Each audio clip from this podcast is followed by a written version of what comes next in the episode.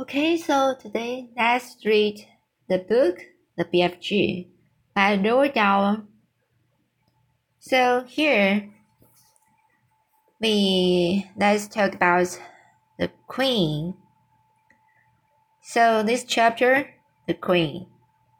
Let's get started. Dawn came at last, and the rain of a lemon-colored sun rose up behind the rooftops somewhere behind Victoria Station. A while later, Sophie felt a little of its warmth on her back and was grateful. In the distance, she heard a church clock striking. She counted the strikes. There were seven.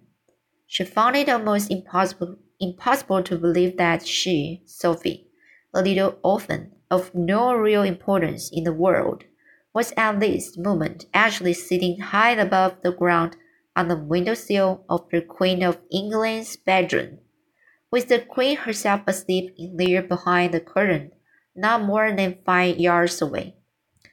The very idea of it was absurd.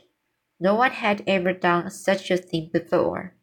It was a terrifying thing to be doing. What would happen if the dream didn't work? No one least of all the queen, would believe a word of her story. It seemed possible that nobody had ever woken up and find a small child sitting behind the curtains on his or her window sill. The queen was bound to get a shock. Who wouldn't it? With all the patience of a small girl who was something important to wait for, Sophie sat motionless on the windowsill. How much longer? She wondered. What time do queens wake up? Faint stirrings, stir, faint stirrings and distant sounds came to her roof, came to her from deep inside the belly of the palace. Sorry, so I repeated this sentence. Faint stirrings and distant sounds came to her from deep inside the belly of the palace. Then, all at once, beyond the curtains, she heard the voice of the sleeper in the bedroom. It was a slightly blurred, sleep talker's voice. Oh no, he cried out. No, no, don't. Someone stop them. Don't, don't let them do it. I can't bear it. Oh, please stop them. It's horrible. Oh, it's ghastly. No, no, no. She's having a dream. Sophie told herself. It must be really horrid, horrid. I feel so sorry for her, but it has to be done. After that, there were a few moans. Then there was a long silence. Sophie waited she looked over her shoulder. She was terrified that she would see the man with the dog down in the garden staring up at her. But the garden was deserted. A pale summer mist hung over it like smoke. It was an enormous garden, very beautiful, with a large funny shaped lake at the far end.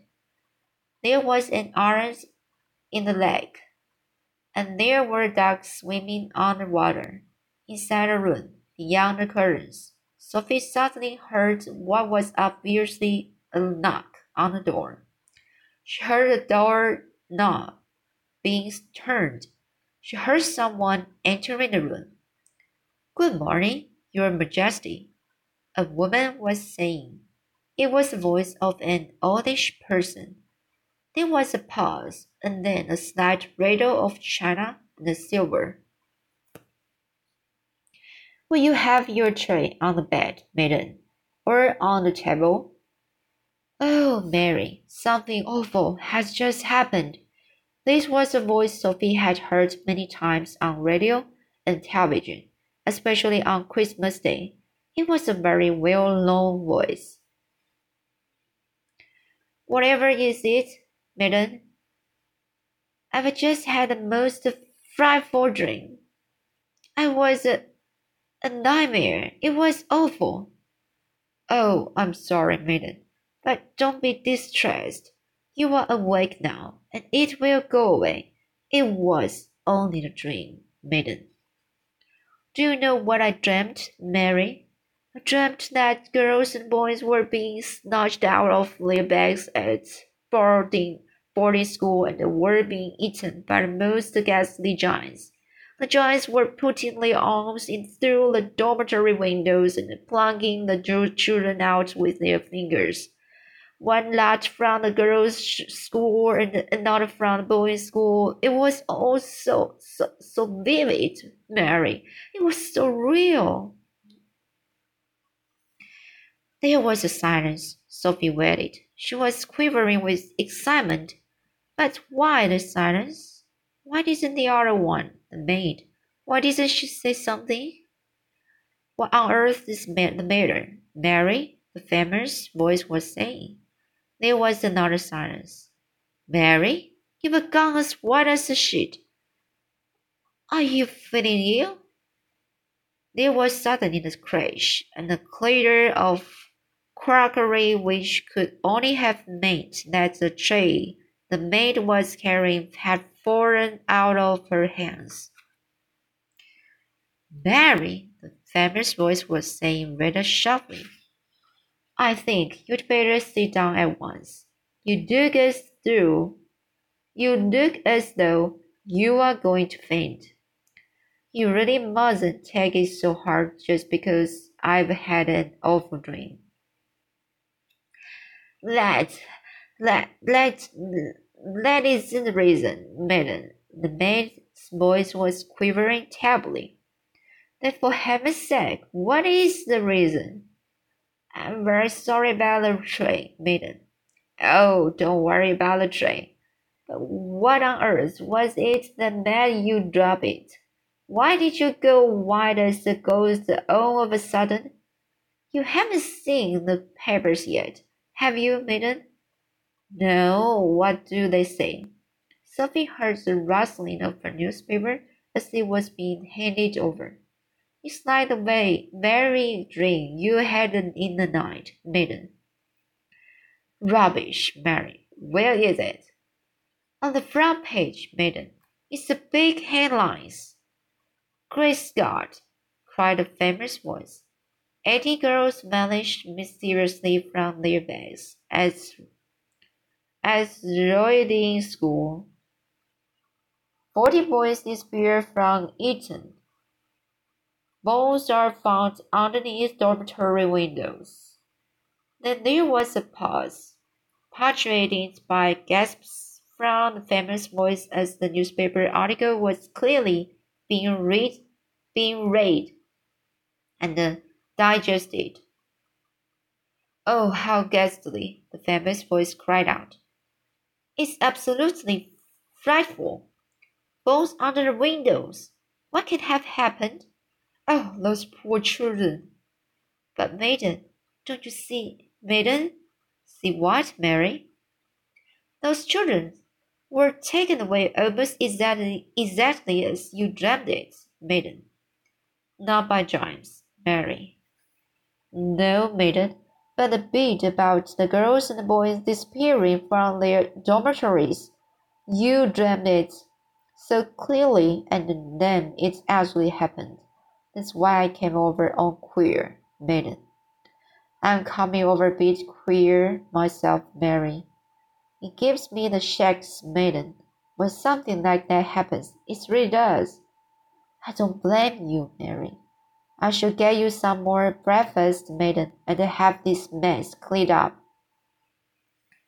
No, no, no, don't go, Mary. Stay here a moment. Sophie wished that she could see into the room, but she didn't dare touch the curtains. The famous voice began speaking again. I really did dream about those children, Mary. It was clear as crystal. I know you did, maiden, I don't know how giants got into it. That was rubbish. Shall I draw the curtains, maiden? Then we shall all feel better. It's a lovely day. Please do. With a swish, the great curtains were pulled aside.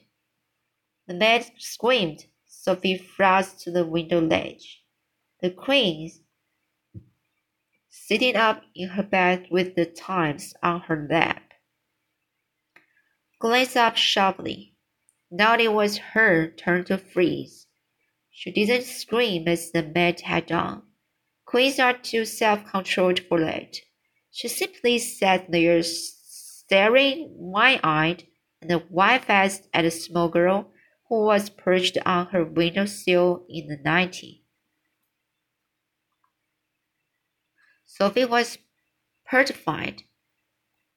Sorry, Sophie was petrified, curiously alone. Curiously alone. The crane looked petrified too. One would have expected her to look surprised, as you or I would have done had we discovered small girl sitting on our window sill first thing in the morning. But the queen didn't look surprised. She looked genuinely frightened. The maid, a middle-aged woman with a funny cap on the top of her head, was the first to recover. What in the name of heaven do you think you are doing it here?